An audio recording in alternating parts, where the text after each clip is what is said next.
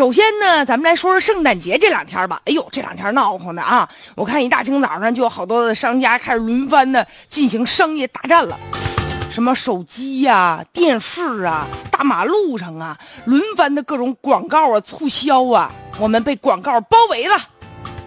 每当圣诞节、情人节、感恩节、父母节啊这些就洋节临近的时候啊，总有人呢就对这个洋节冲击咱们传统节日议论纷纷。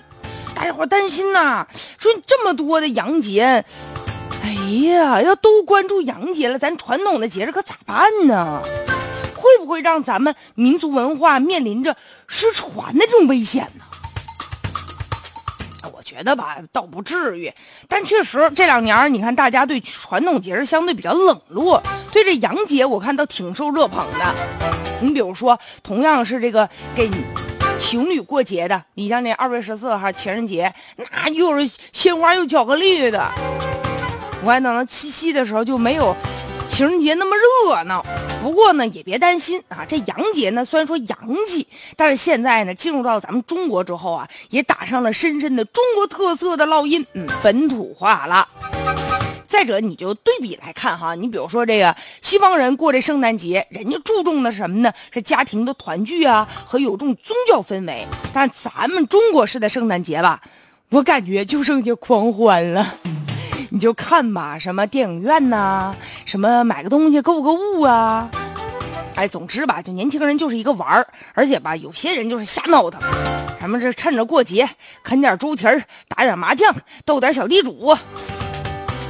哎呀，都是这个跟西方人过这个圣诞节八竿子打不着的那种，咱们有咱们的方式嘛。再者就是，我看现在就是买那个苹果，用那个纸啊包装挺漂亮，那个苹果。啊，便宜的卖十多块钱一个，贵的卖好几万块钱一个。你这平安夜吃苹果，这都是咱们的特色啊。但是现在呢，总的来说吧，过洋节，只是一小部分人。我看年轻人爱蹭热闹的人比较多啊，赶时髦的人。你要跟春节比起来，那是没法比的。说白了，就是商家呢借着这机会挣点钱，年轻人呢借着这机会找一借口，大家伙聚一聚嘛。所以说，与其担心这个传统节日啊被颠覆，咱还不如好好清醒的看一看咱们的传统节日现在差在哪儿。我就感觉吧，这节过的现在就剩下什么了呢？一听说，哎呀，春节到了啊，十一到了，那就是放假了。再者呢，就变成聚会了，或者就还是说借这机会呢出去玩一玩啊，溜达溜达呀，买点东西啊。所以，甚至吧，就很多人注重的什么呢？就是外在的形式。你比如说，有的人管端午节叫什么呢？叫粽子节。中秋节叫什么呢？叫月饼节。嘿，你就记住吃了是吧？所以，咱们也应该思考一下啊，就是咱们缺少有一些文化内涵和一些我觉得比较形式化的东西啊，一些符号、文化符号特别有用。